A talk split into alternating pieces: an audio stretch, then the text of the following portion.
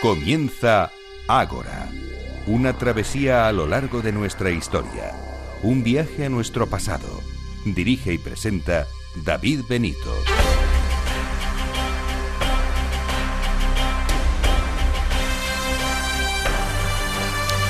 Muy buenas noches y bienvenidos a Ágora, la cita de Capital Radio con la historia.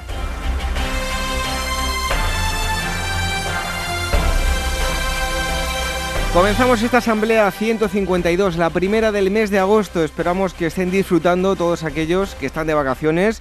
Los que ya han regresado, deseamos que hayan disfrutado y descansado. Y los que aún no se han ido, pues paciencia, que ya queda poco. Nosotros intentaremos amenizarles la próxima hora y media larga. Estos son los contenidos para este programa 152. El primer tema nos va a llevar hasta el continente americano. Les hablaremos de los mayas y su escritura. El segundo bloque lo dedicaremos a conocer cómo vivían los ricos en Roma, cuáles eran sus vicios, sus despilfarros, sus villas, sus finanzas. Todo esto y mucho más con el arqueólogo Gustavo García, director de Despertaferro, Arqueología e Historia.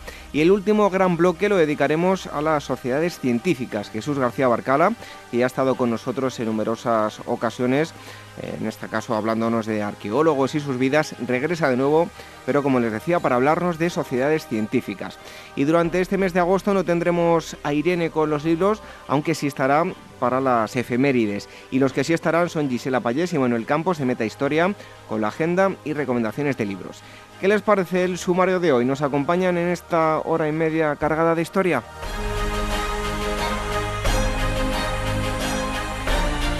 Si quieren escribirnos pueden hacerlo a través del email agora.capitalradio.es y contacto arroba agorahistoria.com, también a través de nuestras redes sociales que son el Twitter arroba agorahistoria, facebook.com barra agorahistoria programa y telegram.me barra agorahistoria radio. Y por último recordarles que pueden escuchar todos nuestros programas emitidos a través de iVoox y de iTunes eh, lo pueden hacer a través de los enlaces que van a encontrar en nuestra web en agorahistoria.com. Y dicho todo esto, nos adentramos en esta asamblea número 152. El equipo del programa, en la producción y redacción Irene Aguilar y Gemma García Ruiz Pérez, en los controles Katy Arcos y en la selección musical Daniel Núñez. Reciba los saludos de David Benito. Comenzamos.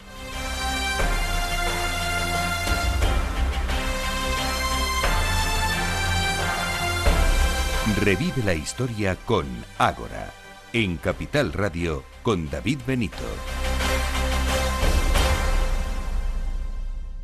La agencia de viajes Pausanias tiene una filosofía de trabajo simple, transmitir al viajero la pasión por la historia.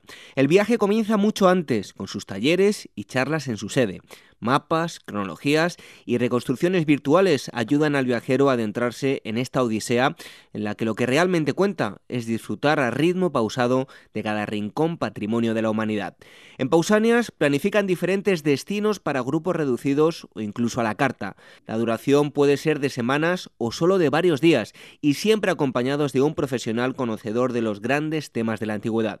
Sus actividades van dirigidas al público que tiene curiosidad por estos temas y que busca el sentir una emoción especial al contemplar lugares tan extraordinarios como pueden ser el Foro Romano, el Templo de Apolo en Basae o las pinturas rupestres paleolíticas cántabras.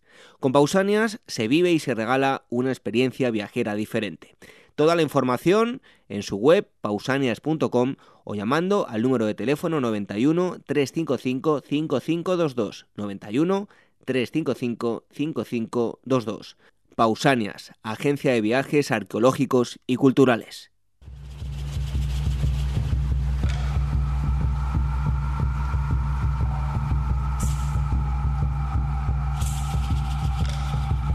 Revive la historia con Ágora, en Capital Radio con David Benito.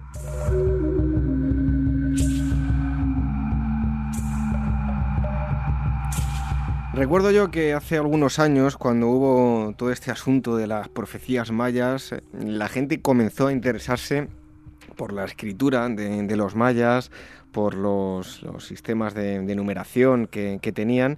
Después se ha ido diluyendo un poco, pero es eh, desde luego que, muy interesante. Em, hoy vamos a hablar con la, eh, Juana Mateos de la Higuera, ella es historiadora de la Universidad eh, Modelo de, Mérida y como digo está con nosotros para hablarnos de, de, la escritura maya, su historia. Juana, muchísimas gracias por estar con nosotros en Agua Historia. Nada, muchas gracias a vosotros por, por llamar. Bueno, eh, lo primero de todo es eh, preguntar por la escritura maya, em, pero antes nos vamos a ir un, eh, bueno, para eh, poder situar a, todas las personas que nos estén escuchando cronologías de, de, los mayas, zona geográfica en la que se establecen.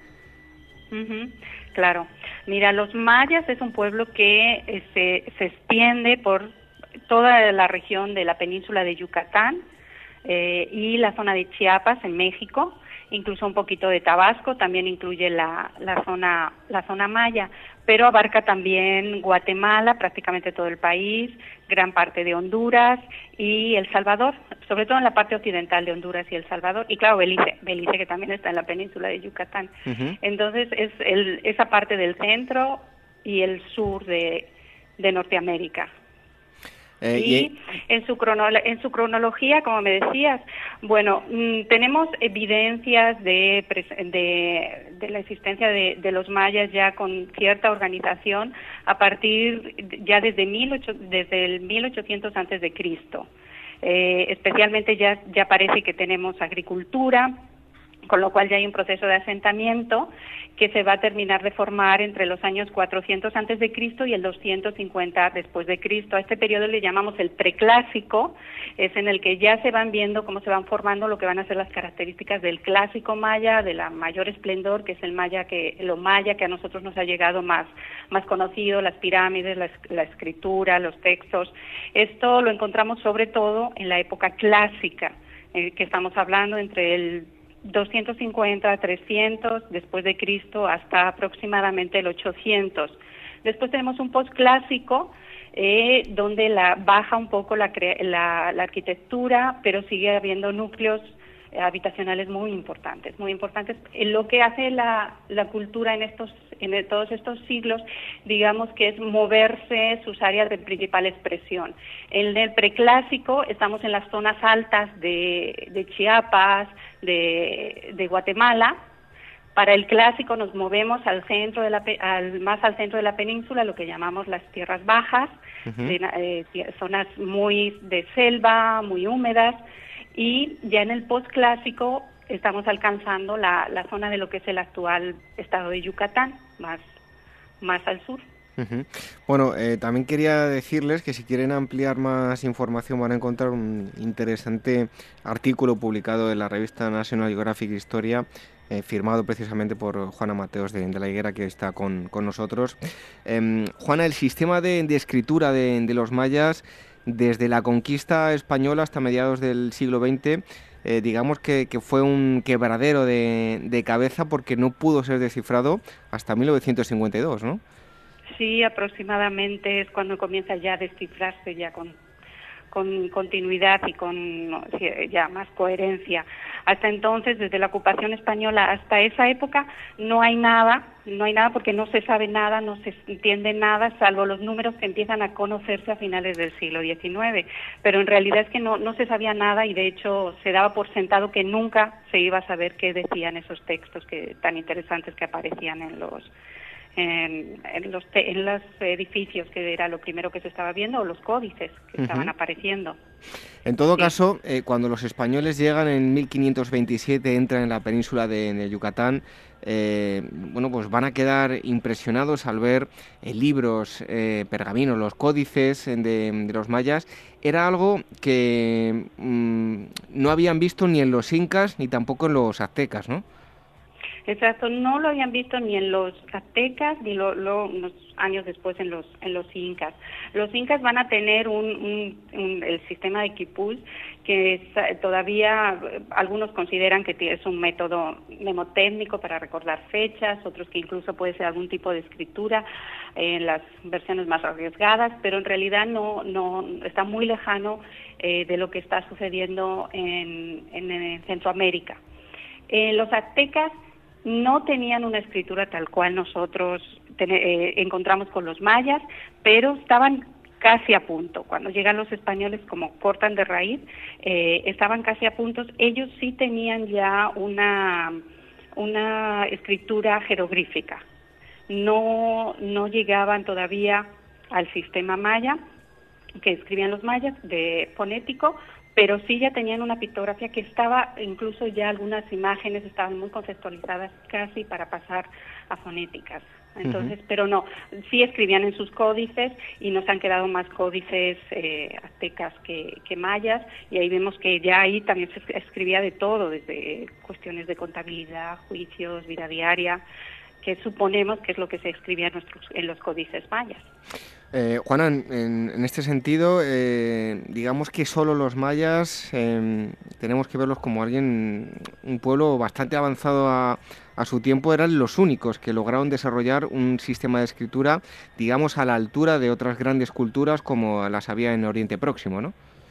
Sí, claro. O sea, podían escribir lo que pensaban que no tenían ningún tipo de problema para, para, escribirlo, sino lo podemos igualar a la cuneiforme como, los sumerios eh, eh, que, tenemos, es muy, o sea, sí, sí llega a ese nivel. Generalmente se, se compara con la escritura egipcia, pero no la escritura egipcia jeroglífica, es más, más redonda la escritura maya, desde luego. Eh, ¿Se sabe cuándo comenzaron más o menos a, escribir los mayas? Eh, ¿De cuándo son esos textos más antiguos que, tenemos conocimiento? Sí, de los que tenemos conocimiento son principalmente eh, son como del siglo III antes de Cristo en, las tierras altas, que es donde comienza la cultura, como decíamos al comienzo, donde comienza la, la cultura maya que, que conocemos, eh, en un sitio, por ejemplo, que se llama El Portón. Eh, lo que encontramos en esas primeras representaciones eh, son en piedra, claro que es lo que principalmente nos ha llegado, es en piedra, y hacen referencia sobre todo a cuestiones de trono. Ahí vemos venir que uno de los temas principales de la escritura, especialmente de la escritura en, material no perecedero, va a ser eh, cuestiones políticas. De, hecho, estos primeros textos son de una ascensión al trono, una subida a un trono. Eso es lo, más, lo que los primeros textos que, se pueden encontrar, que son, de carácter político. Nos han llegado como unos alrededor de 5.000 textos. Nos han llegado, obviamente había muchos más que no han pasado la criba del tiempo. Bueno, hay un, un hecho eh, curioso y un pues bastante negativo que no habla demasiado bien de los españoles que llegaron em, allí, que, cruzaron el, charco, eh, con, su llegada, pues al no comprender los libros, eh, se perdieron un gran número de, volúmenes. Eh, de alguna forma, los, los españoles, ¿por qué deciden quemar estos libros? Cuando llegan los españoles ya no tenemos, ya no, ya no se está escribiendo en piedra, no se están haciendo esos grandes textos, pero todavía se escribe mucho en códices. El motivo por los que los quemaron es como ellos mismos decían en algunos de estos textos, porque eran textos de superstición y falsedades del demonio, que eso en el siglo XVI en el siglo XVI es motivo suficiente para ser quemado. Entonces, cuando llegan los españoles no entienden nada de lo que ponen esos textos, no entienden nada de lo que pone ahí eh, hay un, el, obispo de Yucatán de entre 1572 y 1579, digo, de Landa, del que quizás hablemos más adelante. Él eh, hace un, un auto de maní donde quema todos los libros que encuentra, todos.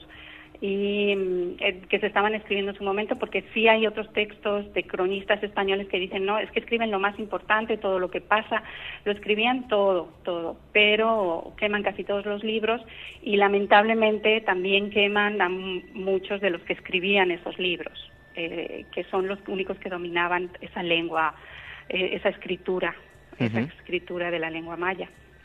Bueno, eh, ustedes en muchas ocasiones nos han pedido, y con toda la razón del mundo, que tratemos más temas dedicados a, la historia del continente americano. Eh, como tal, este es uno de estos eh, temas que, nos solicitan y otros muchos que vamos a ir tocando. Em, y para ello, pues tenemos hoy con nosotros a Juana Mateos de la Higuera, historiadora, que nos está hablando de la escritura maya. Em, Juana, ¿qué tipo de literatura maya sobrevivió a la llegada de los españoles? Pues se creó una, lo que se ha llamado la literatura maya colonial, que es una nueva literatura. Es una nueva literatura porque viene de la tradición oral, ya que la escrita se había cortado y perdido, entonces viene de la literatura oral y ya se escribe con alfabeto latino, lo que supone ya una influencia castellana fuerte en, este tipo de, textos que se van a hacer. Hay textos que son legales, esos están autorizados por el gobierno, así para saber cuestiones de tierra, de origen, de derechos, que están escritos en maya, y otros que para nosotros resultan mucho más atractivos, que son lo que serían libros sagrados. En estos libros sagrados, que muchos de ellos están prohibidos, ah, son sobre el pasado, eh, la cosmovisión, es lo que llaman algunos como el Popol Vuh, el Chilambalán, donde podemos encontrar datos de medicina, de folclore, están muy interesantes porque vienen de la tradición oral, se nota que hay un, instinto y un intento fuerte por mantener esa tradición que se está perdiendo, pero ya hay que estar trabajándolos con cuidado porque sí hay también una fuerte influencia de la cultura cristiana, claro. Bueno, hubo que esperar hasta mediados del siglo XIX para que volviese a, resurgir ¿no? el interés por este tipo de textos. ¿A qué se debe ese renovado interés por la escritura maya? Pues a los principalmente comienza con los exploradores, los grandes eh, exploradores del siglo XIX.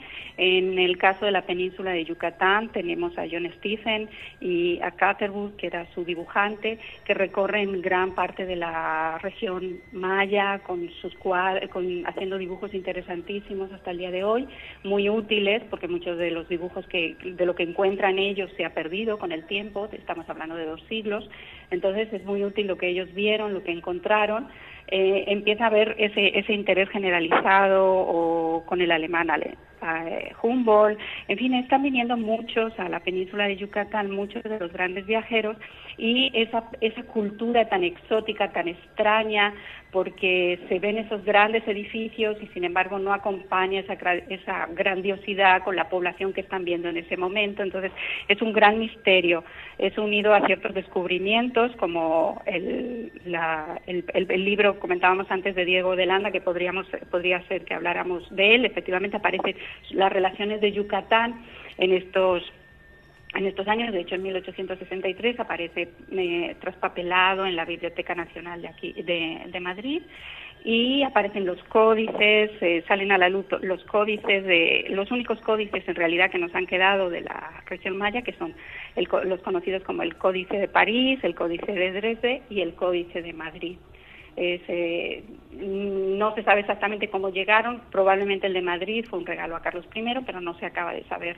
Los demás cómo consiguieron llegar a la, al continente europeo, pero es lo, único que, nos queda de esa gran cantidad de códices que debieron existir en el momento del contacto. Precisamente el, Códice de Madrid lo pueden eh, eh, ustedes ver en el Museo de América de, aquí de, Madrid. No el original, pero sí una reproducción eh, que es exacta. El, original está guardado, bueno, bastante bien guardado para que no le ocurra nada.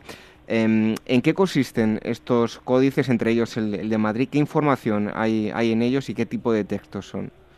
Sí, mira, la mayoría de los, eh, bueno, de hecho los tres tienen sobre todo carácter em, eh, de calendario, son calendarios, con todo lo que supone el calendario dentro de la cultura maya.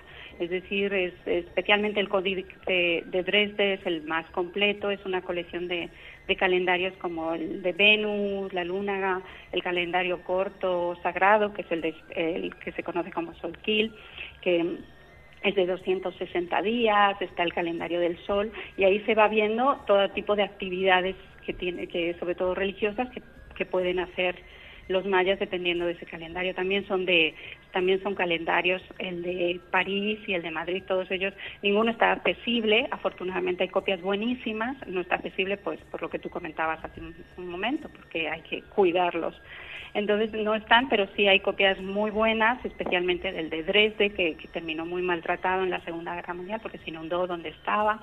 Entonces, gracias a que hay unas copias buenísimas del siglo XIX y comienzos del XX, pues se puede estudiar con, con gran tranquilidad. Estos, eh, estos códices estaban hechos como de, un, de una corteza de, de árbol que le llaman amate, que, es un tipo de árbol de higo, que lo trabajaban con lo trabajaban con un tipo de cal hasta que conseguían hacer esas esos pergaminos en los que escribían pues con tintas principalmente negra, en, por el hollín, rojo y también eh, podemos encontrar colores como azul, verde y amarillo y eran grandes tiras que se doblaban como si fueran acordeones y así tenías que extender todo para tener toda la, vista completa, pero podías ir también leyendo lo que nosotros, por decirlo de algún, de algún modo cercano, página por página.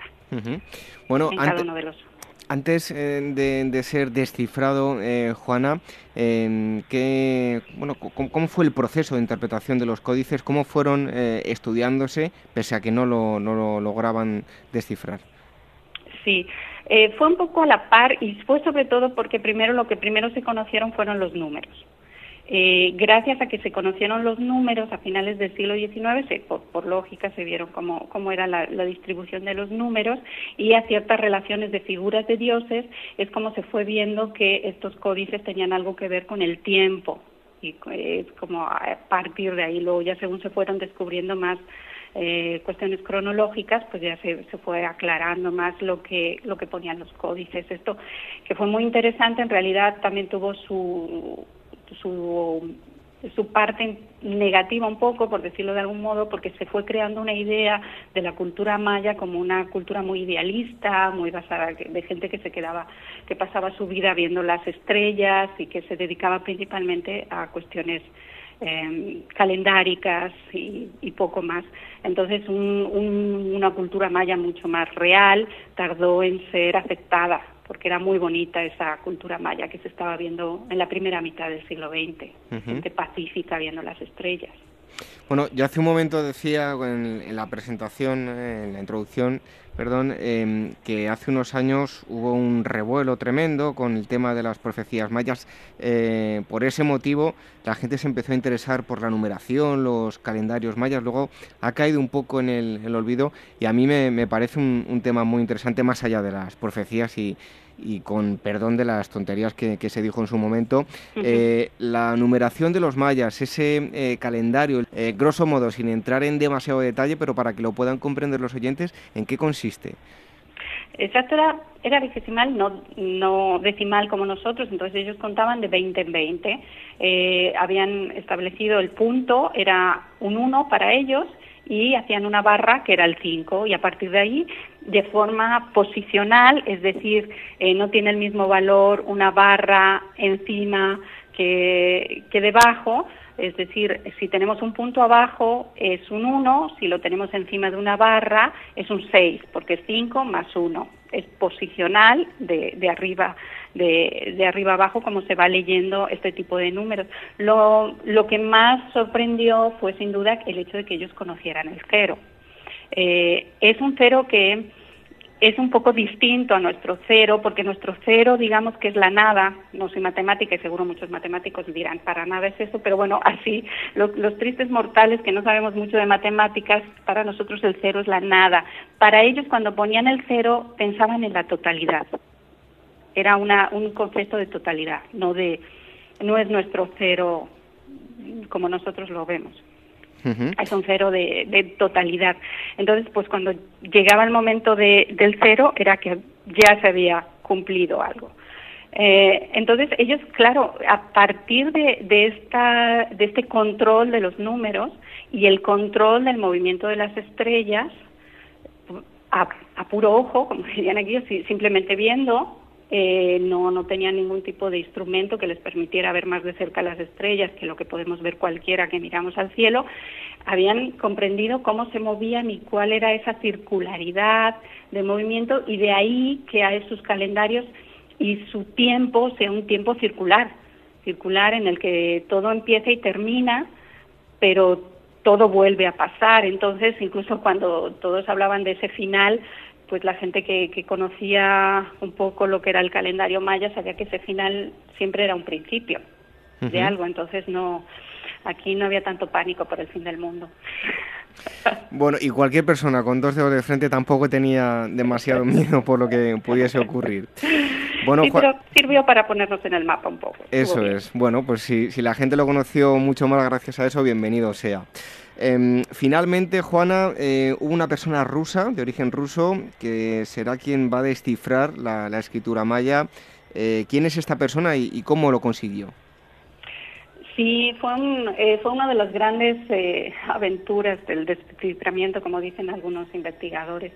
Mm, mira, durante casi todo el siglo XX, el cabeza de las investigaciones fue Thomson, un, investigador eh, bueno, es inglés, pero toda su carrera fue en Estados Unidos, de un dominio absoluto sobre la cultura maya. Sabía todo lo que se podía saber durante prácticamente todo el siglo XX. De los mayas él lo sabía.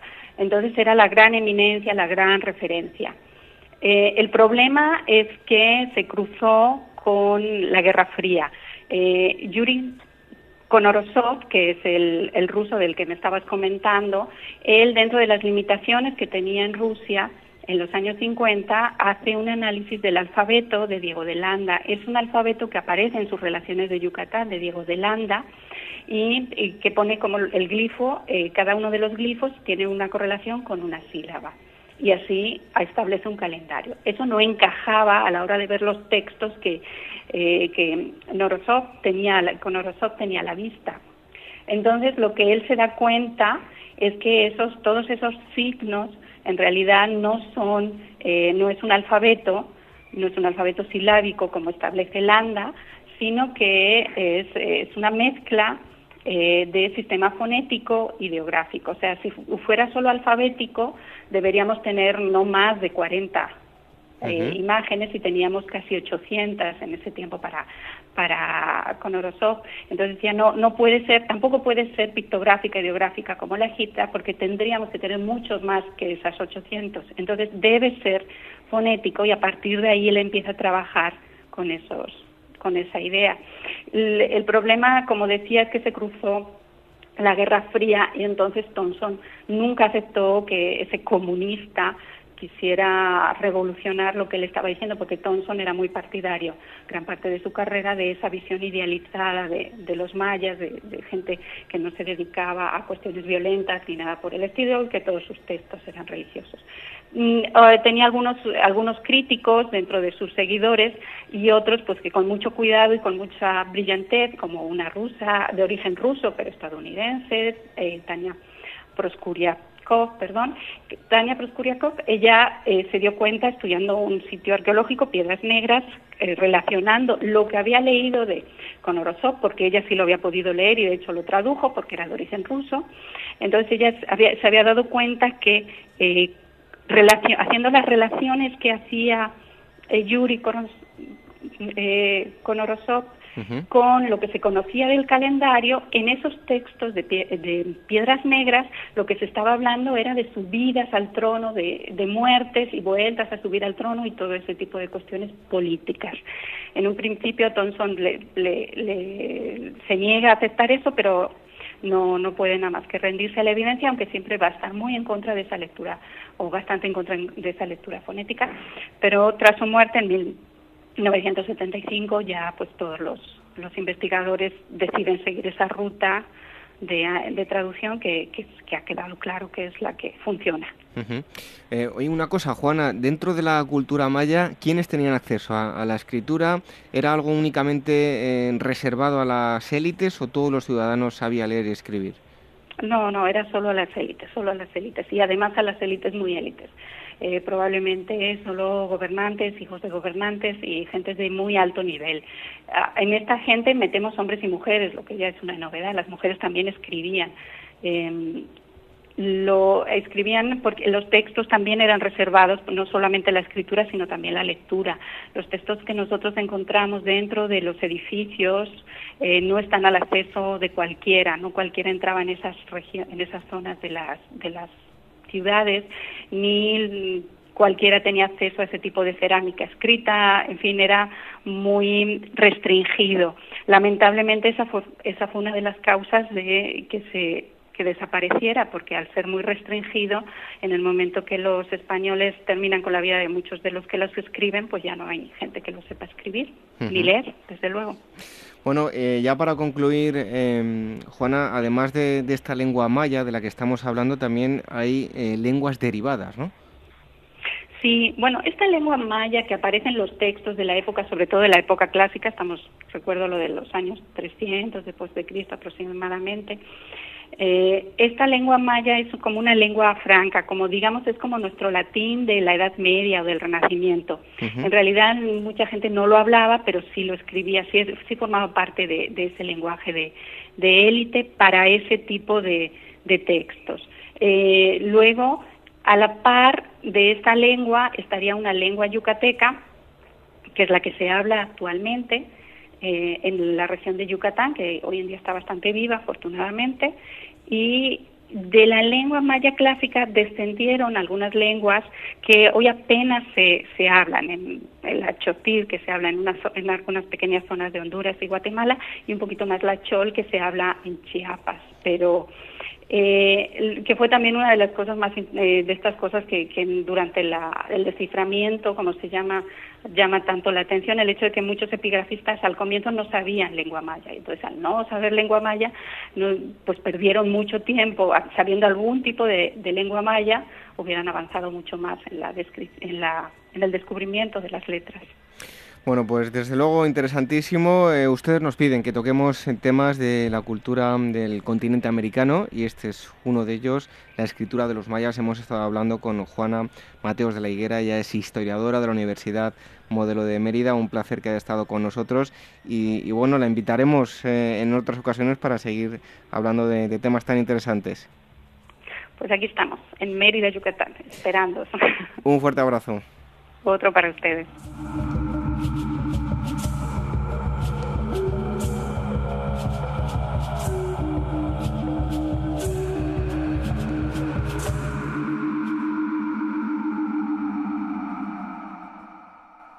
Despertaferro Historia Moderna número 23, Hartum. Este agosto Despertaferro Historia Moderna recorre las ardientes arenas del Sudán para penetrar en el corazón de la rebelión madista, la primera yihad moderna. Evoca las cuatro plumas y únete a la columna del desierto para acudir al rescate de Gordon Pachá de las garras del Mahdi o combate a orillas del Mar Rojo a los belicosos fusibusíes. A la venta en librerías, kioscos, tiendas especializadas y despertaferro-ediciones.com.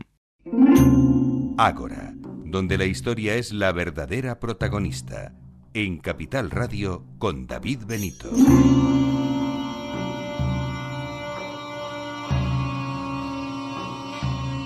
Les invitamos a continuación a un viaje especial que ya me atrevo a decir que a muchos de ustedes les va a gustar. El tema estrella Roma, desde luego que no haya nadie que, no le llame la atención. Y hoy les vamos a hablar de Ricos en Roma. Ese es el título de la revista Despertaferro Arqueología e Historia número 8, en de la que les vamos a detallar algunos eh, eh, datos eh, de los que aparecen en, este número. Y para ello damos la bienvenida a Gustavo García, que es su director. Gustavo, muchísimas gracias por estar con nosotros en, en Ágora. Muy buenas, gracias a vosotros. Bueno, en primer lugar, ¿de qué manera va a influir pues la, conquista del Mediterráneo Oriental en lo que se refiere a, pues, a costumbres helenas, así como también la adopción de, todos los vicios, ya para meternos de lleno en, este tema monográfico, como decía yo, ricos en Roma? Muy bien, pues, pues bueno, lo cierto es que cuando Roma empezó a convertirse en un imperio y se expandió más allá de Italia, percibió inmensas sumas de dinero, ¿no? En forma de impuestos o, tomado como botín en las distintas guerras.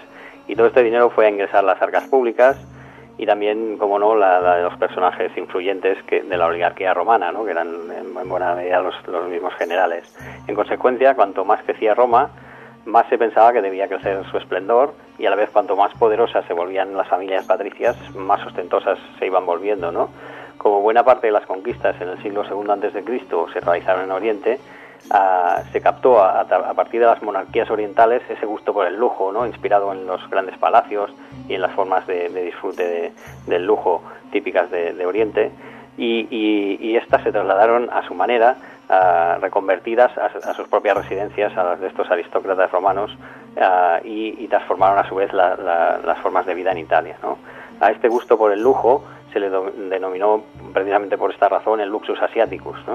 Ah, pero a la vez la, conquista de los reinos helenísticos también supuso la, recuperación de, como botín de grandes obras de arte y estas obras de arte fueron a, embellecer distintos espacios de la capital y fueron muy apreciadas por las élites. ¿no? Eh, todo esto trajo consigo pues, muchas influencias de la cultura helenística y a su vez cambios importantes en las costumbres, en muchos aspectos de la vida pública y, de la vida privada, especialmente de las élites romanas. Roma siempre había sido bastante conservadora en sus costumbres, que en cierto modo eran su, seña de identidad, pero pronto estas costumbres se vieron invadidas por, otras ajenas, de origen griego fundamentalmente, y esto no, no estaba bien visto por algunas de las familias patricias más tradicionalistas. ¿no? Ah, estos creían que de algún modo ellos habían invadido Grecia, pero que al final había sido Grecia la que había terminado por vencerles culturalmente. ¿no? Y en efecto, poco a poco, ese gusto por el lujo y por todo lo que tuviera que ver con el arte, con la arquitectura, con la filosofía, en general con la cultura griega, se fue imponiendo ah, gracias a, que estas élites le dieron la, la bienvenida a estos influjos. ¿no? Ah, un ejemplo muy claro de, todo esto podían ser los espectáculos teatrales, ¿no? por ejemplo, que no, no estaban bien vistos por la moral romana, que los entendía como chabacanos y poco serios, pero cada vez se iban imponiendo con más, cada vez con más fuerza y eran realmente apreciados por todos los públicos. Bueno, siempre tendemos a entender, eh, hablar del Imperio Romano como algo homogéneo, un todo, y hay muchas etapas en las que bueno, pues se vive de forma diferente, ocurren eh, diferentes cosas. Eh, en este caso, en la época republicana, la política eh, no es algo que, estuviese remunerado, por lo que únicamente las personas con más adineradas podían formar parte de ella. En ese sentido, Marco Tulio Cicerón es un buen ejemplo de ello, ¿no? Ah, pues, pues sí, en, bueno, en realidad habría muchísimos ejemplos sobre personajes de, de grandes familias adineradas que llegaron muy alto en la política. ¿no? La política era además un medio de, enriquecimiento importante, ofrecía distintos modos de adquirir bienes gracias a, los ingresos derivados de la gestión política pues, en las provincias o en el ejército, por ejemplo. Y en tal sentido, pues Cicerón es un personaje interesante por distintos motivos. ¿no? En primer lugar, Cicerón es un homo novus, como ellos decían, una especie de, hoy diríamos, un nuevo rico, ¿no? Pero no es uno de los típicos personajes de las familias patricias que siempre habían sido ricas, no son de las típicas familias romanas. ¿no? Cicerón venía de Arpino, una ciudad itálica no, no muy alejada de Roma, y sus padres habían amasado una importante fortuna gracias a la posesión de, varias fincas agrarias. ¿no? Pero, pero claro, Cicerón no tenía la alcurnia de la que sí gozaban pues la mayoría de los hombres que, formaban parte del Senado, ¿no? con lo que siempre ah, procuró ganarse ah, un puesto importante en la política y eso suponía, entre otras cosas, ganar, eh, gastar muchísimo dinero, ¿no? Ah, por otra parte, también es, importante este personaje de Cicerón porque eh, su vida es bastante bien conocida gracias a, los muchos textos que tenemos de él, la mayoría escritos por sí mismo, esto también hay que decirlo. Pero, pero claro, en ese sentido es un caso de estudio estupendo para, para ver hasta qué punto la política y el dinero estaban enlazados. ¿no? Para, para poder ganar prestigio entre esos viejos ricos, por así decirlo, Cicerón tuvo que endeudarse notablemente y, comprar una casa en el Palatino, que era un lugar muy preciado por, por, distintos aspectos, y a partir de ahí todo fue un poco más fácil. ¿no? Eh, eh, en, cierto, eh, en cierto modo, el ejercicio de la política, no, a través del ejercicio de la política no se ganaba dinero directamente, pero como senador y gran jurista que era, Cicerón era uno de los mejores abogados de la República tardía, tenía modos de, adquirir grandes sumas de dinero, ¿no? por ejemplo, para, ejercer de abogado de alguien muy rico, ah, era importante, en casos importantes, era importante eh, ostentar algún cargo político y ser alguien ah, socialmente relevante, no podía ser un cualquiera, ¿no? Ah, y en realidad ni siquiera se podía cobrar por hacer de abogado, pero siempre había algún modo extraoficial para, recibir un pago, ¿no? ya fuera con regalos, con testamentos o con otros medios. Está claro que Cicerón ganó mucho dinero de este modo, aunque también como con algunos cargos como en su, ah, su magistratura el, como gobernador provincial y, finalmente también fue ganando mucho más dinero a partir de que ah, hizo distintas inversiones en, distintos negocios. Bueno, y precisamente, eh, ¿con qué propiedades contaba este aristócrata en, Italia? Ah, pues un poco gracias a la, correspondencia que, que, mantuvo con varios amigos y que, nos ha llegado hasta hoy, conocemos muchas de las propiedades que tenía Cicerón. La primera importante era, era la casa del Palatino, ¿no? de, la que he mencionado justo hace un momento. Y pronto adquirió a, partir de ahí distintas propiedades en, distintas poblaciones de la Italia central y en especial cinco o seis fincas de, de explotación agraria en zonas muy fértiles y también una serie de albergues situados en las principales vías de comunicación itálicas. Con todo ello, además de, sus propios eh, ingresos extraordinarios, pues su fortuna se multiplicó eh, extraordinariamente. Bueno, parte del dinero de los botines de, guerra eh, se destinaba a pagar a, las tropas, pero había también un porcentaje destinado a, la construcción de grandes templos. Este podríamos decir, como eh, tituláis en uno de los eh, artículos, podría ser el origen del ebregetismo romano, ¿no? Pues, pues así es. cuando se llegaba victorioso de una gran campaña, que, que, era algo cada vez más habitual. A partir del siglo II antes de Cristo, pues se empezó a convertir en una costumbre el construir algún templo o renovar algunos templos ya existentes como fruto de una promesa realizada a algún dios o alguna diosa para obtener la victoria en, las campañas militares, ¿no? En cierto modo ah, se entendía que el dinero obtenido a través de estas victorias debía de alguna manera retribuir a la sociedad ah, y, pronto se estableció que los grandes militares, luego ya sencillamente los políticos, pagaran de su propio bolsillo uh, ya fuera algún monumento o bien algunos espectáculos o banquetes en, festividades públicas. Los romanos tenían un calendario festivo muy apretado y estos momentos ah, eran muy propicios para que, ah, para que estos evergetas demostraran su, generosidad pública. ¿no? Por otra parte, ah, los grandes personajes de, la Roma tardo-republicana también se dieron cuenta de que la capital, que, era, eh, que en este momento ya era el centro de un gran imperio, pues daba un poco de pena comparada con las grandes ciudades griegas. ¿no? Al lado de Atenas, por ejemplo, pues parecía una, ciudad de tercera división.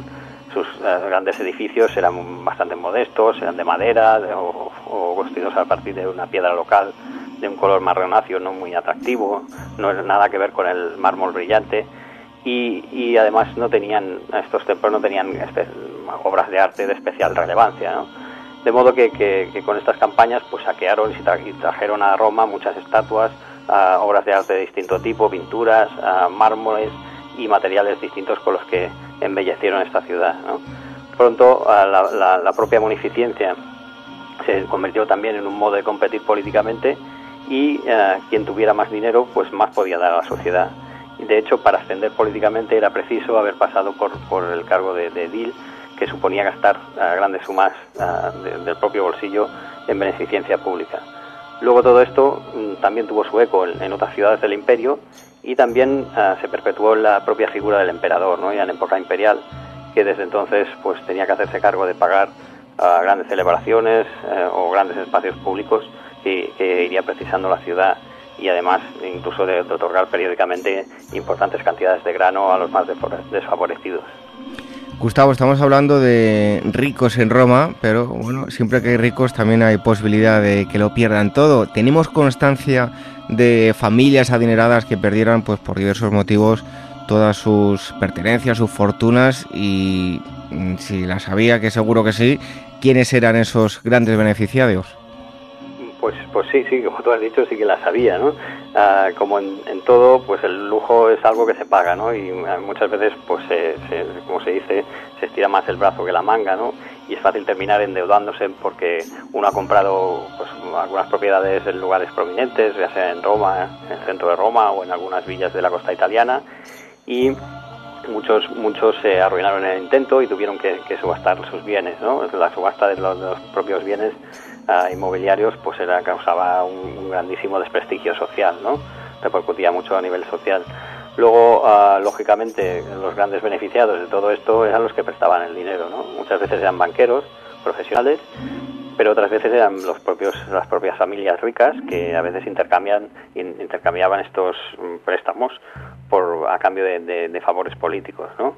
Hubo algunos momentos en los que el, el, endeudamiento global de tanto que se gastaba era, fue tan grande que apenas se contaba con dinero físico, ¿no? En buena medida, mucho de este dinero estaba atesorado por los, por, los grandes ricos, que además estaban un poco asustados por la inestabilidad política, las constantes guerras civiles que castigaban Roma en los últimos siglos de la República, y lo que hacían es guardarse ese dinero bajo el colchón, por si acaso, en vez de dejarlo circular, ¿no? La falta de moneda y el excesivo gasto eh, general ocasionó que en, varios momentos eh, hubiera importantes crisis financieras, ¿no? Y que en muchos sentidos esto nos recuerda un poco a la actual crisis que, venimos atravesando desde hace algunos años. Bueno, estamos hablando con Gustavo García, director de Despertaferro Arqueología e Historia, Dinero, Esclavos, Abuso de Poder y Lirones en Salsa, Ricos en Roma. Ese es el título de Despertaferro número 8, que ya la tienen todos ustedes en, los kioscos. Em, Gustavo, los eh, romanos con posibilidades, pues también hacían algo que, que habitualmente y desde hace ya unos cuantos años se hace, y es que tendían a abandonar la ciudad, eh, no les gustaba vivir con tanta intensidad todo el ajetreo que se vivía en las ciudades y se retiraban al campo pues como disfrute para su tiempo de ocio. Las conocidas como villae son un, campo, un claro ejemplo de ello, ¿no? Pues, pues sí, en efecto, las, las villas eh, originalmente estaban concebidas como lugares para la explotación agrícola ¿no? de los grandes terratenientes, pero pronto el gusto por el lujo que se iba imponiendo encontró en estos espacios del campo pues un lugar, como has dicho, de desahogo, ¿no? en, el que, en los que dar rienda suelta a los propios deseos, fueran cuales, cuales fuesen. ¿no? La ciudad era, era un terreno ideal para la política, pero sí que es verdad que había mucho ajetreo, mucho estrés, demasiada gente aquí y allí y apenas un lugar en el que descansar de verdad. ¿no? Ah, entonces esto, esto supuso que se comenzara a valorar el campo como una de las válvulas de escape de este estrés y como una de las grandes oportunidades para practicar todo aquello que, era valorado por las élites, la filosofía, el arte, la literatura o, tantas otras cosas. Y se construyeron así grandes mansiones en las que el, espacio ya no era un problema, porque claro, no es lo mismo construir en un medio urbano en el que el espacio es, muy limitado que, tener mucho terreno en el que, bueno, que um, hacer un poco lo que, lo que se quiera, ¿no? Se pueden gozar de las, de las mejores vistas frente al mar, o de los mejores espacios naturales, situar estas villas en torno a lagos o, con cuevas en las que pues, se adaptaba un poco a las fantasías del lujo de cada uno. ¿no? Y en muchos casos ya no se trataba de villas de producción, sino de auténticas villas de recreo, villas residenciales como una especie de, casas de, de segunda residencia de hoy en día. Bueno, siempre que queremos conocer cómo vivía en la antigua Roma, recurrimos a, Pompeya y Herculano, esa gran enciclopedia que nos da tanta información. Vosotros, en este caso, en el número, em, bueno, eh, hay incluida una lámina de, una villa de Herculano. ¿Nos podías eh, describir, grosso modo, en qué consiste esa villa? Ah, pues sí, hay una ilustración ah, de, la, villa, de, la, de la famosa villa de, los papiros de Herculano que es una villa uh, suburbana situada frente al mar y es muy interesante en muchos aspectos, ¿no? Cuenta con muchos espacios abiertos, jardines, peristilos y sobre todo uh, con muchos elementos de lujo que conectan perfectamente con la idea del ocio en el sentido del placer del, descanso, pero también del pensar y del cultivar el gusto por el arte, ¿no? Es una villa que fue excavada en un momento precoz, hacia la segunda mitad del siglo XVIII, nada menos, y de hecho no fue rescavada hasta hace algo más de 20 años, ¿no? pero por suerte se conserva buena parte del registro de dónde estaban situados algunos de los elementos más emblemáticos. ¿no? Ah, como está muy cerca de, Herculano, pues la villa fue víctima, como la propia ciudad, de, la erupción del Vesubio en el año 79 y, esto dejó intactos muchísimos elementos, ¿no? preservados ahí en, su, en su, sitio ah, y, enterrados por la ceniza del volcán. Ah, entre estos elementos, sin duda, los que, los que destacaríamos serían los miles de papiros, de, papiros que fueron hallados y que son los que dan el nombre a la villa. Y, casi todos estaban en un pequeño espacio, que es el que se llamaba la, biblioteca, y en menor medida en otro espacio que, es un espacio emblemático de las casas romanas, que es el tablinum. ¿no? Ah, la inmensa mayoría de estos papiros eran obras filosóficas de un conocido filósofo eh. Y pero además de ellos también habían cientos de esculturas eh, cuidadosamente dispuestas, bien seleccionadas, cada una eh, en grupos que se, que se, agrupaban en distintos sitios y en distintos ambientes de la villa y en especial en sus patios y, jardines.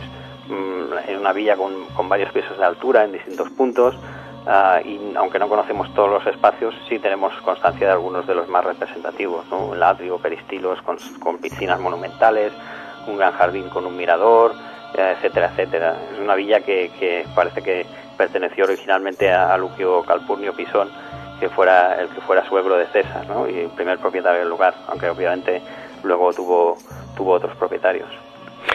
Cuando hablamos de Roma, bueno, lo que básicamente lo caracteriza es la lucha de poder, por supuesto, algo que comentabas, el ocio y algo que está generalizado que es eh, la posesión de esclavos. ¿Por qué era tan popular esa eh, posesión y, qué diferentes tipos de esclavos eh, había en, Roma? Bueno, ah, junto con las grandes cantidades de dinero que, llegaron capturadas como botín en, muchas campañas militares, pues llegaron también legiones de esclavos ¿no? capturados en esas guerras y había muchísimo dinero con el que comprarlos. Entonces, en consecuencia, pues además de los típicos esclavos que se dedicaban a trabajar en las propiedades agrarias de los grandes terratenientes, pronto pues se dispuso también de, esclavos y se generalizó entre las familias más pudientes el uso de esclavos domésticos, ¿no? de todo tipo y que un poco dispuestos a hacer lo que hiciera falta para hacer más llevadera la vida de, sus amos. Ah, había esclavos especializados que tenían distintas habilidades, ¿no? entre ellos los más apreciados eran los esclavos ilustrados, los que sabían leer y escribir, y, estos enseñaban a los hijos de, estas familias ah, o llevaban las cuentas de, sus amos. Pero también había esclavos que sencillamente eran esclavos exóticos y, para esto se, se pagaba grandes sumas de, dinero también había esclavos sexuales, bueno, un poco de todo tipo, ¿no? Cuantos más esclavos se tenía, pues más prestigio se acumulaba y alguien tenía incluso cientos de, ellos. Pero bueno, por otra parte, los esclavos, como, es bien sabido, no eran considerados personas como tales, sino más bien objetos con o bienes con los que comerciar, ¿no? Y que sencillamente tenían que ser útiles para sus amos. Eh, Gustavo, analizáis eh, en este número, eh, pues a través de un texto, el satiricón de, Petronio, un aspecto de la sociedad romana que probablemente nos haya llegado algo distorsionado, ¿no? ¿De qué se trata? Bueno, de aspectos que nos interesaba mucho destacar en un número dedicado al dinero y al lujo en Roma era el de los libertos enriquecidos, ¿no? Los libertos eran antiguos esclavos que habían sido liberados y muchas veces siendo esclavos pues habían llevado los negocios de sus amos de forma que cuando recibían la, libertad pues tenían muchas veces el camino abierto para enriquecerse a veces de, manera extraordinaria Roma estaba ávida de, grandes fortunas y, estos nuevos ricos eran muy bienvenidos en una sociedad ¿no? que, que sobre todo cuando hacía falta pagar eh, impuestos o practicar la munificencia pública, ¿no? pagar juegos espectáculos, como hemos dicho con los evergetas, ¿no? o bien obras públicas y, eh, pero aún así los romanos no estaban dispuestos a, que los recién liberados entraran en política y, compitieran con las familias ricas tradicionales. ¿no? Por eso se les reservaba a estos libertos algunos puestos simbólicos, algunos cargos simbólicos relacionados con el culto imperial en los distintos municipios del Imperio Romano. ¿no? A, estos, a estos cargos se les llamaba los augustales, porque, porque precisamente el culto imperial comenzó con Augusto y este era un puesto de, mucho prestigio. Para entrar en él había que pagar grandes sumas de dinero, pero obviamente no era un, puesto tan importante como el de algunas magistraturas. ¿no? El satiricón de Petronio mm, es uno de los pocos textos antiguos en los que se habla repetidamente de los agustales ¿no? y, ha sido siempre una fuente de discusión en torno a, la figura de estos libertos enriquecidos. ¿no? Ah, está la escena del, famoso banquete de trimación, ah, en el que coinciden varios personajes de este tipo y en buena medida, a juzgar por lo que dice esta obra, daría la sensación que el enriquecimiento de estos augustales procede casi siempre del comercio, ¿no? que, es, que es como ocurre en el, texto. Pero luego, cuando una vez comparas esta información con la de la epigrafía, ¿no? las numerosísimas inscripciones conmemorativas de, antiguos libertos, pues se, constata que, hay otros campos de actividad importantes a, nivel económico, que como el sector de la manufactura, de la artesanía o el sector de la construcción, además del sector financiero. Bueno, precisamente nos eh, hablabas ahora mismo, nos citabas un banquete. Yo creo que es de las eh, bueno, situaciones o escenas más célebres de, Roma en las que más, más eh, películas aparecen los, los, banquetes, como decía. ¿Cómo eran y, qué función social tenían? De hecho, perdona que haga este apunte, pero hay incluso hostales o residencias que te ofrecen tener una comida al, estilo romano. Y, en este sentido, Gustavo, pues, ¿cómo eran y qué función social tenían los banquetes? Y bueno, descríbenos la, típica escena del, banquete. Bueno, es verdad que cuando pensamos en el lujo romano es, muy difícil pensar no, pensar en los banquetes, ¿no? Sin duda uno de los puntos donde se desarrolló más un escenario de lujo y de la ostentación, ¿no? A nivel privado. A, a los romanos les encantaba banquetear ah, porque a la vez que podían conversar, podían cerrar tratos o estrechar lazos de amistad con otros iguales, es decir, con otra gente también rica, pues tenían ah, en, estas grandes comilonas el escaparate perfecto para mostrar su capacidad adquisitiva. el espacio donde banqueteaban pues podía estar pintado con, con frescos, podía tener un magnífico mosaico, un gran triclinio ornamentado, mármoles, lujosas telas, pero el propio espectáculo venía en el propio banquete, ¿no? Se solía buscar ah, platos que, sorprendieran a los comensales, eh, muchas veces platos curiosos o muy elaborados, ah, los banquetes se dividían en, diversas partes, había los entremeses, luego el primer plato, segundo plato, postres y sobremesa, ah, en todos ellos pues se servían platos de todo tipo, Algunos podían ser auténticas delicatessen. Por ejemplo, una de las cosas curiosas que se comían como aperitivo habitualmente eran los lirones, ¿no? estos roedores que, eran un plato muy apreciado por las familias pudientes. Ah, también era, era común el uso de vajilla de plata, que resaltaba el poder adquisitivo del anfitrión. ¿no? Por tanto, esa función social era una función doble. ¿no? Por una parte, la relación con otros individuos más o menos ricos, pero siempre socialmente influyentes, y por otra, la, la reivindicación del estatus. ¿no? A ser posible, en un banquete se invitaba a gente importante con la que convenía estar bien relacionado y otras menos importantes y de menor riqueza para así destacar más la propia. ¿no? Eh, una escena de banquete, pues eh, sería importante el, ah, tener en cuenta que, hay algunas tradiciones simbólicas que tienen que ver con el culto a las divinidades menores. ¿no?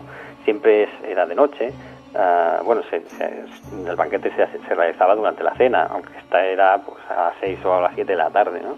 pero podía durar muchas horas. Una, una cuestión muy importante en, una imagen de un banquete es la colocación de los comensales, ¿no? que, sigue un estricto orden. En el, eh, están reclinados en lo que se llama un triclinio, ¿no? que es una especie de lecho en forma de U invertida, ¿no? con tres divanes, y y en, la izquierda, en la, parte de la izquierda, se colocaba la familia anfitriona, ah, con el padre de, la padre familia reclinado en la posición más interior. Y junto a este, en el brazo central de, esa U, ah, estaba el, invitado de honor y su familia. En el brazo derecho, pues el resto de los invitados. Todos se reclinaban, se apoyaban sobre el codo izquierdo y, se, y comían con las manos a la comida ya, ya, troceada colocada en una pequeña mesa situada en el interior de Saúl, ¿no? los, con platos, servicios de plata o de cristal, solo aptos obviamente para las familias adineradas. también se bebe mucho, pero no de forma escandalosa, al menos no hasta que llega el momento de la sobremesa. en una cena típica los esclavos irían y vendrían con los platos, muchos de ellos muy sorprendentes, como he dicho, y, y era común también que algunos platos se amenizaran con, con música. ¿no? el, banquete se podía celebrar o bien en el interior, en un tiquillo invernal, para protegerse del frío, o bien al aire libre, muchas veces en un lujoso jardín. ¿no? los restos de las comidas y las cáscaras que caen o se tiran al suelo no se tocan, porque se cree que deben alimentar a los espíritus o a las divinidades del inframundo. ¿no? Uno de los objetivos, como he dicho, del banquete es socializarse, ¿no? Por lo que eh, se charla durante toda la cena y de ahí que, el invitado no se sitúe junto al anfitrión y es incluso frecuente que muchos interrumpan, uh, muchos de los comensales interrumpan recitando algún poema o cantando alguna cosa, ah, muchas veces refiriendo a la muerte o a la fugacidad de la vida, ¿no? también de una forma bastante simbólica. En muchos casos las familias más ricas incluso invitaban lo que se llamaba un parásitus, ¿no? un liberto de inferior categoría, una especie de gorrón, por así decirlo, que iba de banquete en banquete con el objetivo de amenizar la fiesta con su charla, sus chistes y obviamente pues pelotear o cantar las alabanzas del anfitrión y de los invitados más relevantes. Bueno, sin duda eh, curioso si quieren ustedes ampliar toda esta información, no solo de los banquetes, sino de todos los temas que hemos estado hablando, no tienen más que leerse este número de arqueología, de Despertaferro, Arqueología e Historia, el número 8, eh, Ricos en Roma. Hemos estado hablando con su director, con Gustavo García, eh, muchísimas gracias y te esperamos ya a la vuelta de vacaciones a partir de, de septiembre. Muy bien, muchísimas gracias a vosotros. Un abrazo.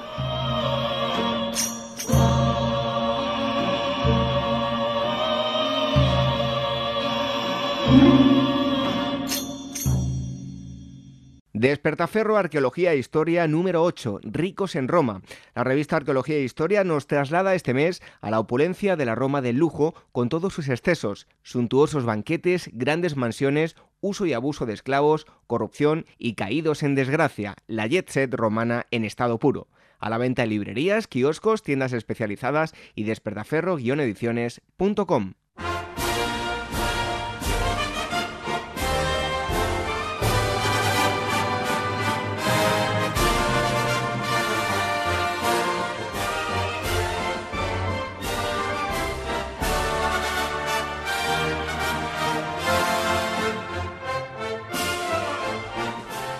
Si nos vieran ustedes, nos hemos trajeado, digamos, una lazada en, en, el, en el cuello, vamos muy elegantes porque es que la ocasión lo, lo merece. Tenemos nuevamente aquí a Jesús García Barcala. Buenas noches. ¿Qué tal, David? Ya, ya, dijimos la otra vez que íbamos a hablar de sociedades eh, científicas y nos hemos puesto hoy para, para la ocasión, para hablar de, del tema. Eh, antes de nada, recordar el blog de, Jesús, que es eh, Ciencia Histórica, lo meten en Google y lo van a encontrar, y el Twitter es arroba eh, Ciencia Histórica. Ya avanzamos, como decía, que íbamos a hablar de, de sociedades científicas. Em, Jesús, si hablamos de ciencia, al contrario de lo que pasa ahora, que son todo equipos multidisciplinares, en cada equipo hay pues, expertos de, muchas materias, eh, si retrocedemos pues, al mundo clásico, eh, vemos que, sobre todo nos encontramos personas, eh, auténticos genios que investigaban en, su, en la absoluta soledad. ¿no?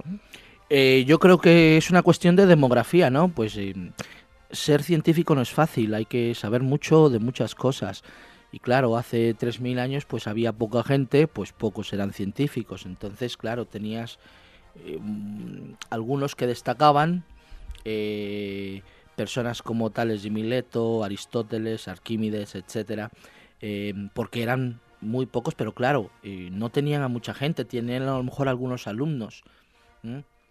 Y se hicieron famosos precisamente porque eran muy pocos y tenían que estudiar y, trabajar prácticamente en solitario, ¿no? Uh luego eh, pegamos un salto eh, bastante grande, nos situamos en el siglo XVII, eh, ahí es cuando podemos decir que se produce la revolución científica. ¿Qué significó este paso? Bueno, eh, después de la, ilustración ayudó mucho también la explosión demográfica en Europa y también las colonias eh, que, Europa estaba obteniendo trajeron riquezas al continente, lo cual permitió que algunas personas se dedicaran exclusivamente a estudiar. Las universidades tenían dotaciones más grandes, eh, eh, dijéramos dinero también para, para pagar a, a, los profesores y claro, hubo más eh, científicos, no solo eso, pues estaban descubriendo nuevas cosas, pero también obviamente eh, eh, la explosión de las universidades ayudó mucho a, a, de que cada vez hubiese más científicos y entre ellos también pues empezaron a compartir información. ¿eh? Al principio por correo de Alemania, muchas veces porque todos escribían en latín. Uh -huh. Eso ayudó mucho. Pero te digo, la población siguió creciendo en todos los países, eh, cada vez había más gente, cada vez había más científicos o más gente con intereses científicos. En muchos casos, eh, la gente no es que fuera científica, pero se interesaba ¿eh? y se reunía con otros porque quería aprender. en muchos casos eran reyes o príncipes que tenían dinero para patrocinar expediciones o, o estudios o investigaciones y, y, no necesariamente ellos eran científicos, pero sí también ayudaron mucho al avance de la ciencia. Bueno, eh, no lo he dicho, he dicho que íbamos a hablar de sociedades científicas. Hoy viene Jesús a presentarnos las sociedades científicas en general, pero eh, en días sucesivos tendremos a Jesús que nos va a hablar de, algunas de ellas en concreto. Eh, ¿Tenemos conocimiento, Jesús, de, de cuál fue eh, la primera sociedad moderna? Bueno, como suele suceder en estos casos, hay una que creemos fue la primera porque es la que eh, de la que primero tenemos un registro, pero es posible que en el pasado hubiesen existido otras, ¿no? Eh, la primera aparentemente fue la Academia Nazionale del Liceni, la, la, que es literalmente la Academia Nacional del Lince, fundada en Italia en 1603. Uh -huh y, y al menos oficial, oficialmente es la primera de la que tenemos datos. Luego ya en el siglo XVII aparecen varias, en España la, la, eh, la, la Real Academia de, la Ciencia, en, Inglaterra la Royal Society, en Francia también la Académie Nationale de la, de la Science, aproximadamente en 1688, pero la gran explosión ya en el siglo XIX, por varias razones, había más gente, siempre empezando por eso, eh, habíamos conseguido colonizar prácticamente todo el mundo y, estábamos aprendiendo mucho de las nuevas tierras descubiertas, ¿no? Eh, el Imperio Británico, pues, a su vez tenía mucho dinero y tenía muchos caballeros eh, muy aficionados a los clubes, con mucho dinero y poco que hacer. Entonces, al principio se empezaron a reunir en tabernas para discutir temas científicos empezaron a invitar a los científicos. Al principio eran más que, más que nada amigos. Esto fuera del mundo académico, ¿no? Y poco a poco, pues empezaron a formar clubes que se reunían todos los jueves en tal taberna. que la formación de estos grupos era casi casi de una forma muy espontánea, ¿no? Pues sí, yo casi diría que al principio eran como peñas de fútbol, ¿no? Amigos reuniéndose en un bar a hablar de un tema que les gusta eh, y poco a poco fueron adquiriendo eh, sus, eh, dijéramos, sus permisos reales para convertirse en, reales sociedades, ¿no? Y compraba un edificio y, entonces pues ya empezaron a formarse como las academias que, conocemos ahora, ¿no? Eh, instituciones eh, que promovían la divulgación de alguna disciplina en particular o de varias en, algunos casos, eh, ofrecían premios, patrocinaban expediciones, Em, y publicaban sobre todo muchos libros, en un tiempo en que las universidades no se dedicaban mucho a eso. ¿Mm? ¿Y cómo se desarrollaban estas eh, reuniones? ¿Qué se hacía en ellas? No sé si tenemos una especie de eh, diarios, actas que recogen pues todo lo que, lo que tenía lugar en ellas. Pues sinceramente no muy diferente de lo que sucede ahora. Yo durante un tiempo participé, fui miembro de la Sociedad Geográfica Española y las reuniones eran, pues dijéramos, muy parecidas. Hay un orden del día, eh, el presidente habla primero de lo que hicimos en la, en la reunión pasada, eh, se presenta a lo mejor un libro o planes o ideas. Eh, eso como dijéramos para los miembros. Y luego hay muchos eventos ¿eh?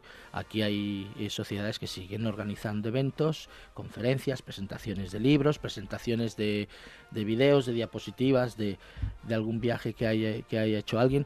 Yo eh, entré mucho en el mundo de las sociedades científicas precisamente por las sociedades geográficas no desde que era niño yo me acuerdo mucha de la literatura que yo leía mencionaba alguna de las sociedades.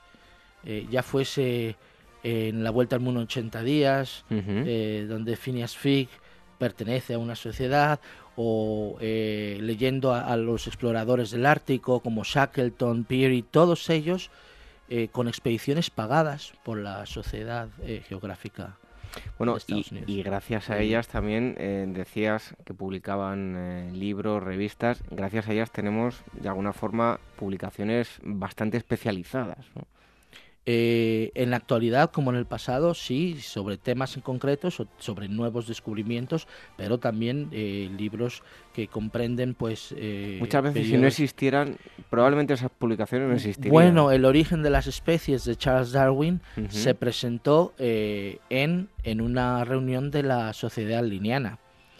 y básicamente los, los promotores de de, del libro eh, fueron los miembros de la sociedad liniana Huxley y Winslow, eh, que estaban muy interesados en que Darwin lo publicara.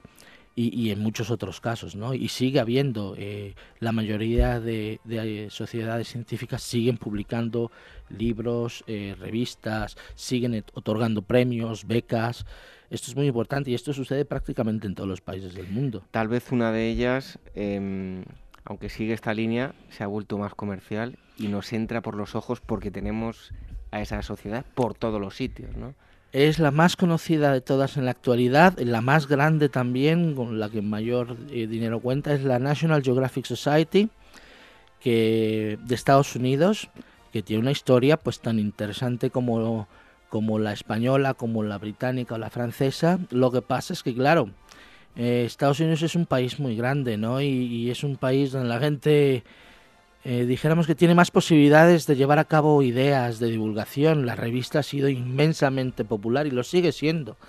Y cuando la televisión eh, llegó a los hogares, pues National Geographic tuvo la idea de decir, ¿por qué no podemos divulgar en televisión?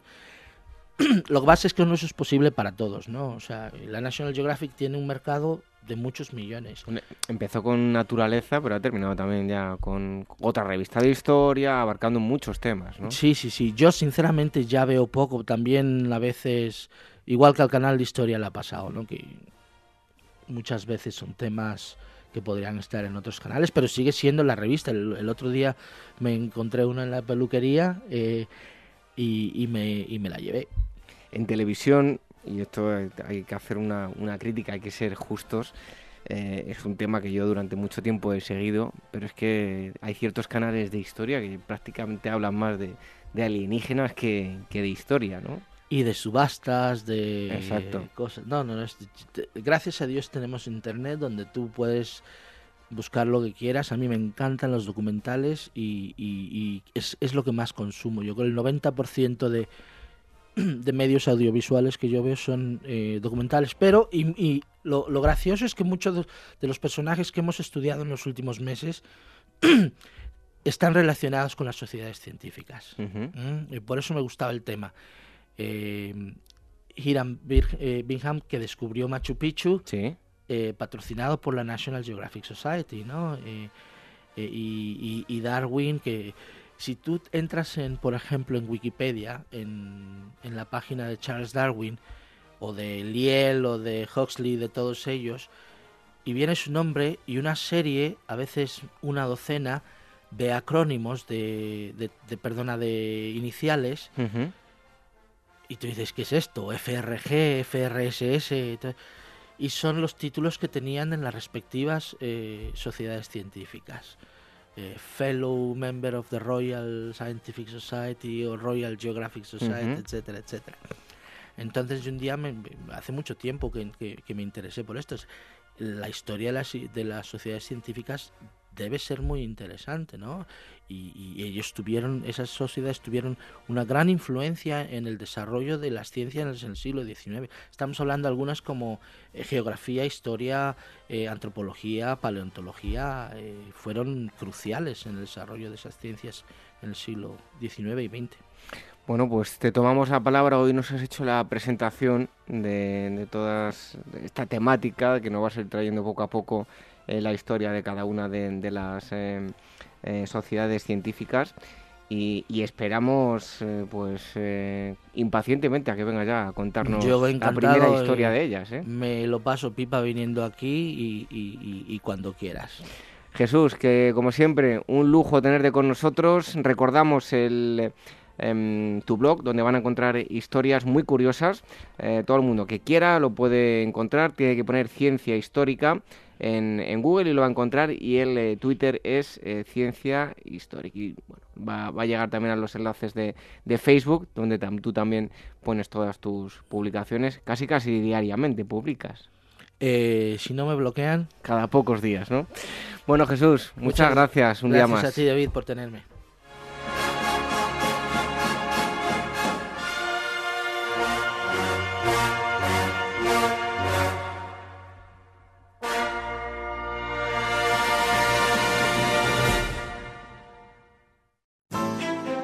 Capital Emocional, un programa de crecimiento personal en el que lo más importante es el desarrollo de nuestro capital más valioso, las personas. Aprende a vivir en positivo y de manera emocionalmente inteligente. Lidera tu vida y no dejes que sean otros quienes lo hagan. Los miércoles de 1 a 2 de la tarde en Capital Radio.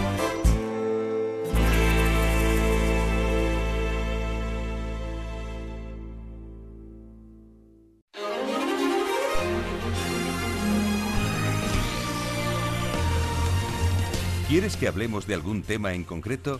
Escríbenos y dinos qué te gustaría que tratásemos en el programa. Contacto arroba agorahistoria.com y agora arroba capitalradio.es.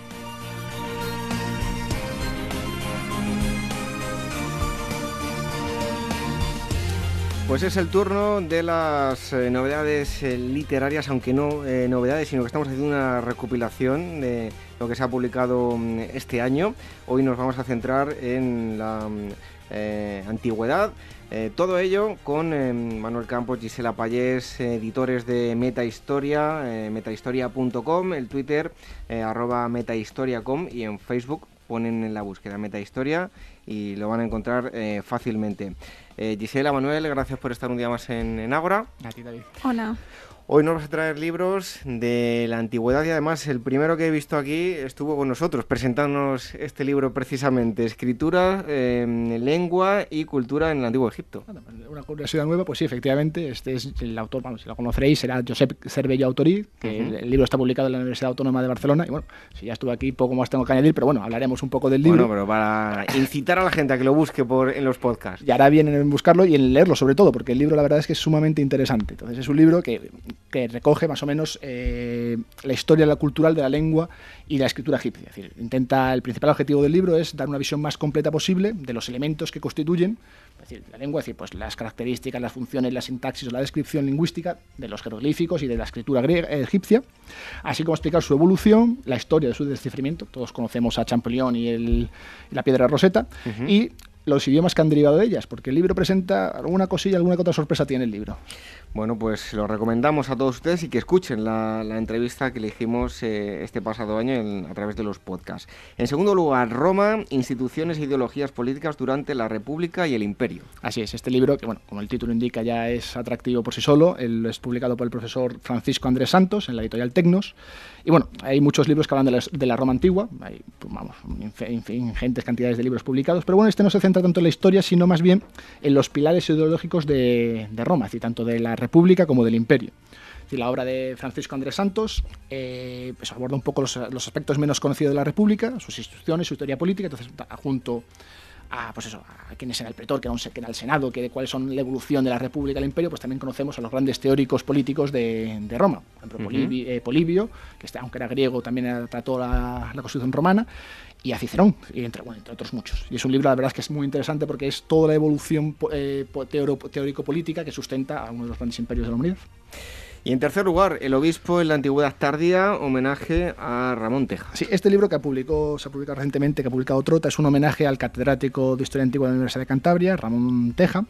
Y es un libro curioso porque es una obra colectiva, intervienen muchos especialistas, intentan dar un enfoque general a la figura del, del obispo en, en la antigüedad, es decir, en el cristianismo primitivo, es decir, los primeros siglos del cristianismo, no solo como una figura religiosa, sino como una figura política, social, es decir, el papel que jugó el obispo dentro de la estructura de la sociedad eh, de, la antigüedad, de la antigüedad tardía.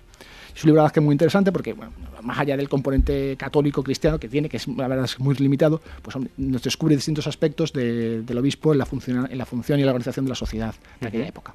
Bueno, pues tres eh, libros que les hemos acercado hoy, tres eh, propuestas para que tengan para leer este verano, pero también, aparte de leer, pueden ir a ver o ir a, decía yo hace unas semanas, tocar. No sé si será tocar exactamente o, aprender algo más acerca de un tema en concreto. Gisela, en primer lugar, eh, ¿a qué lugar nos vas a llevar a través de la exposición? Pues mira, os llevo a Barcelona, eh, concretamente al Museo Picasso, es una exposición que se inauguró el pasado 9 de junio, pero mm, estará durante todo el verano hasta el 4 de septiembre, así que hay que aprovechar e ir a verla. Y básicamente mm, es una exposición dedicada a Jacqueline, que fue la musa y, una y modelo de, Pablo Picasso, también fue su digamos, su pareja durante un tiempo.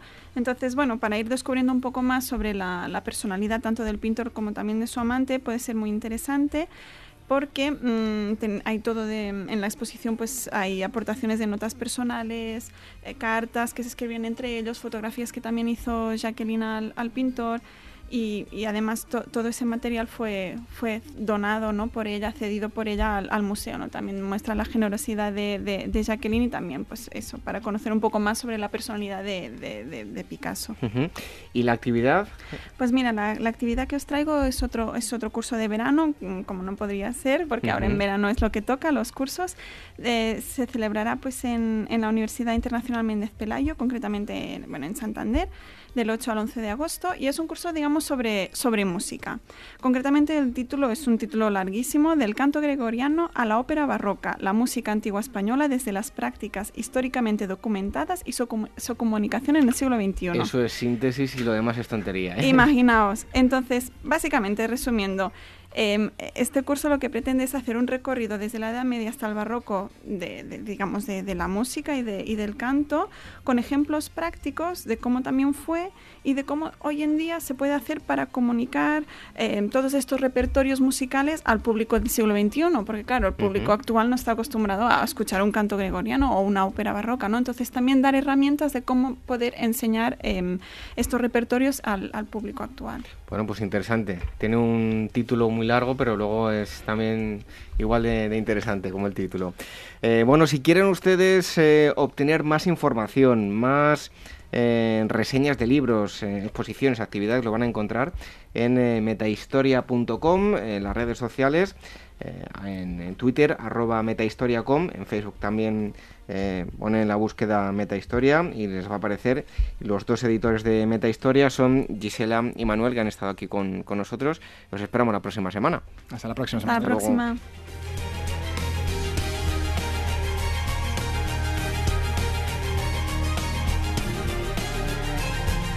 Revive la historia con Ágora, en Capital Radio, con David Benito.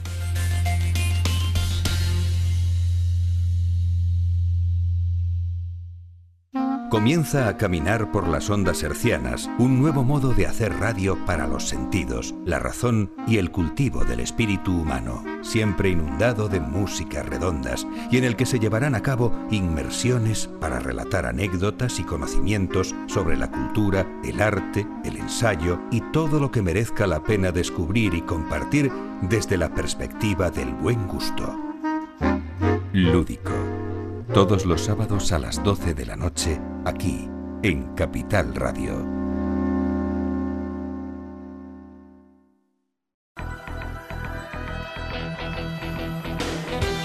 Ágora, historia en estado puro.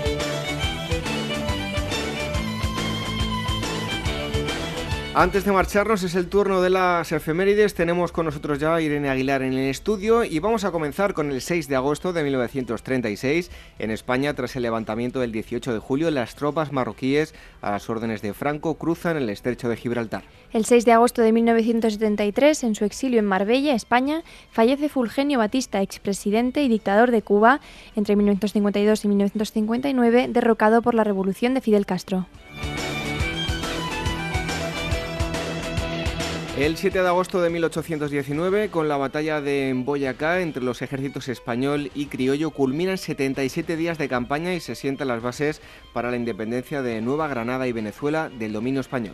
También un día 7 de agosto, pero de 1848, fallece en Estocolmo, Suecia, John Jacob von Berzelius, químico sueco, inventor de los símbolos de los elementos químicos, además del descubridor del cerio, selenio y torio. El 8 de agosto de 1902, en la ciudad de Bristol, en el Reino Unido, nace Paul Dirac, que será un gran físico teórico británico que contribuirá de forma fundamental en el campo de la física al desarrollo de la mecánica y electrodinámica cuánticas. En, 1898, 8 de agosto también, el pintor francés Eugène Boudin, llamado el poeta de la bruma, fallece en Deauville, Francia. Fue uno de los primeros paisajistas en pintar al aire libre. Un 9 de agosto de 1483, Sixto IV oficia la primera misa en la Capilla Sixtina en Roma, recientemente construida bajo su patrocinio. Otro 9 de agosto del 378 después de Cristo tiene lugar la batalla de Adrianápolis en la actual Turquía, cuando los visigodos se enfrentan al ejército romano de 60.000 efectivos, liderado por el emperador Valente, que cae muerto en la contienda junto con otros 40.000 romanos. El 10 de agosto del año 997, en la actual España, las tropas árabes al mando de Almanzor toman y arrasan la ciudad de Santiago de Compostela, quemando el templo prerrománico dedicado al santo, aunque respetando su sepulcro. Además, a modo de botín de guerra se llevarán las campanas que serán porteadas a hombros de los eh, cautivos cristianos hasta la ciudad andaluza de Córdoba. También un 10 de agosto, pero de 1912, en el municipio de Itabuna, Brasil, viene al mundo el escritor brasileño Jorge Amado. Sus obras de carácter realista e irónico denunciarán las injusticias sociales. Escribirá Tierras de Sin Fin, considerada su obra maestra. Seguimos con el 11 de agosto de 1960. Chad obtiene su independencia de Francia con el líder del Partido Progresista, François Tombalbay con su primer presidente que actuará dictatorialmente a eliminar a la oposición. En eh, abril de 1975 morirá asesinado a manos de un grupo de soldados. Otro 11 de agosto, pero de 1897, nace en Londres Enid Mary Blayton, prolífica escritora inglesa de literatura infantil que llegará a editar más de 600 obras. Y vamos finalizando con el 12 de agosto de 1877. El astrónomo estadounidense Asaph Hall descubre dos satélites naturales del planeta Marte y los bautiza, los bautiza con los nombres de Phobos y Deimos, que en la mitología griega son los hijos de Ares, Marte y Afrodita Venus. Y en el año 30 a.C., Cleopatra VII, sabiendo que Octaviano pretende llevarla a Roma para hacerla desfilar como esclava en las ciudades que ella misma ha gobernado, decide quitarse la vida tres días antes de su partida. Lo hace mediante la muerte ritual por mordedura de áspid.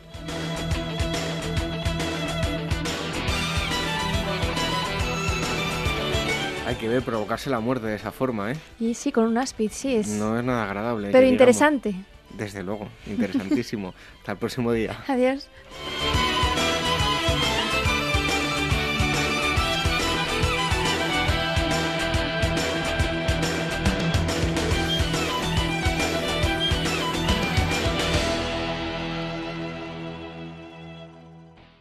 Ágora, historia en estado puro.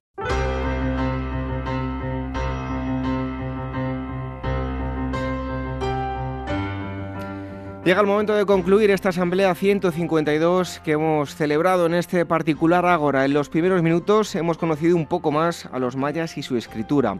También, junto a Gustavo García, director de Despertaferro, Arqueología e Historia, nos hemos imbuido en Roma, pero una Roma muy particular, la Roma de los ricos. Y en el último gran bloque hemos estado hablando de sociedades científicas. En los próximos días, Jesús García Barcala nos dará detalles de cada una de ellas.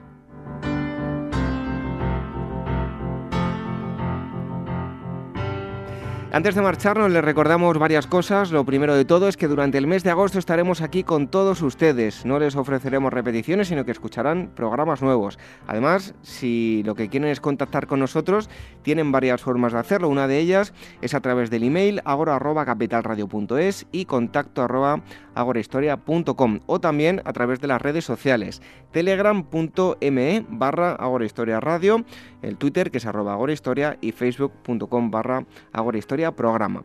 Y si nos quieren escuchar en programas anteriores, con este les recuerdo ya son 152, eh, bueno, pues como ustedes quieran descargar o escuchar online. Lo pueden hacer a través de iVoox y a través de iTunes todos los enlaces para descargar las aplicaciones para dispositivos móviles y cada uno de los programas lo van a encontrar en nuestra página web en aguahistoria.com. Regresamos el próximo sábado, como siempre, a las 22 horas, una hora menos en la comunidad canaria y también los domingos a través de Radio Sapiens. Hoy nos despedimos con una frase de Fernando Pessoa, poeta y escritor portugués. Dice así, no hay normas, todos los hombres son excepcionales a una regla que no existe. Buenas noches, hasta el próximo sábado, sean felices.